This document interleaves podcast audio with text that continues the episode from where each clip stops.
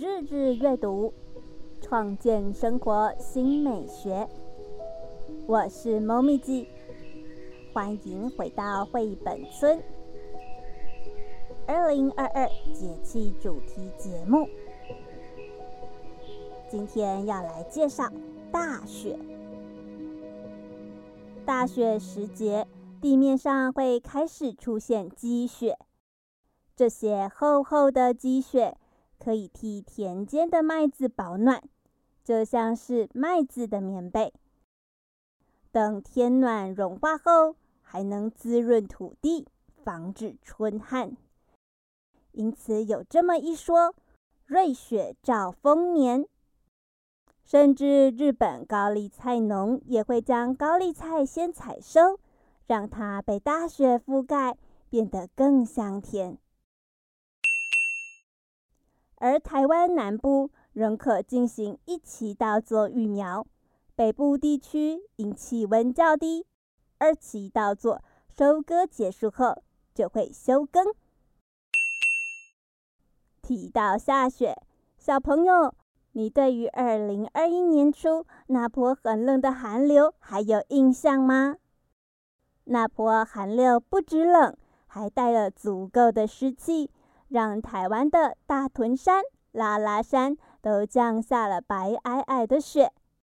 那么接下来我们就进入大雪的节气三候谚语以及诗词介绍。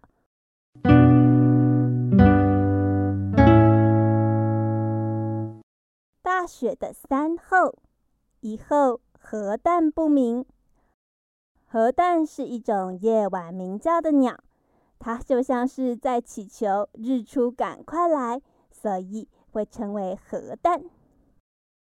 那么核弹不明啊，就意味着时节天气寒冷，连它都不在夜间鸣叫。二后，虎始交，老虎开始寻找伴侣，繁衍后代。三后，栗庭生，一种叫栗庭的兰草。在大雪覆盖的时候，抽出新芽。对于三候的定义不清楚的朋友，可以回放收听 EP 零一四。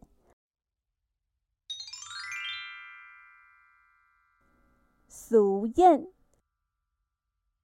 大雪大道。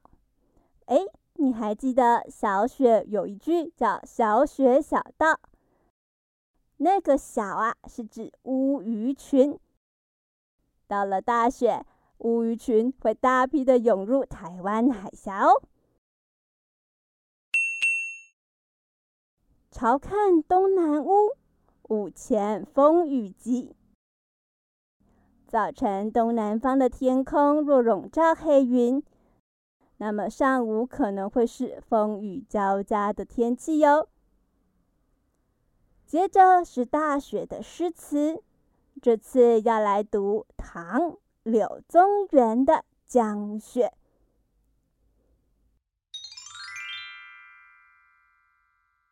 江雪，唐，柳宗元。千山鸟飞绝，万径人踪灭。孤舟蓑笠翁。独钓寒江雪。这首诗描写了是中国南方的江乡雪景。诗词中的千山和万径是一种形容广阔的区域。绝和灭两个字，则是描写酷寒、孤寂、死寂的雪中世界。末两句从远处的广阔山林、田野移到了近处，江上的船和人。那诗词中最后的“江雪”两字，不仅点了题目，而且也构成了雪飞江流、水天迷茫的景色。再加上一个“寒”字，点明风雪的冷冽。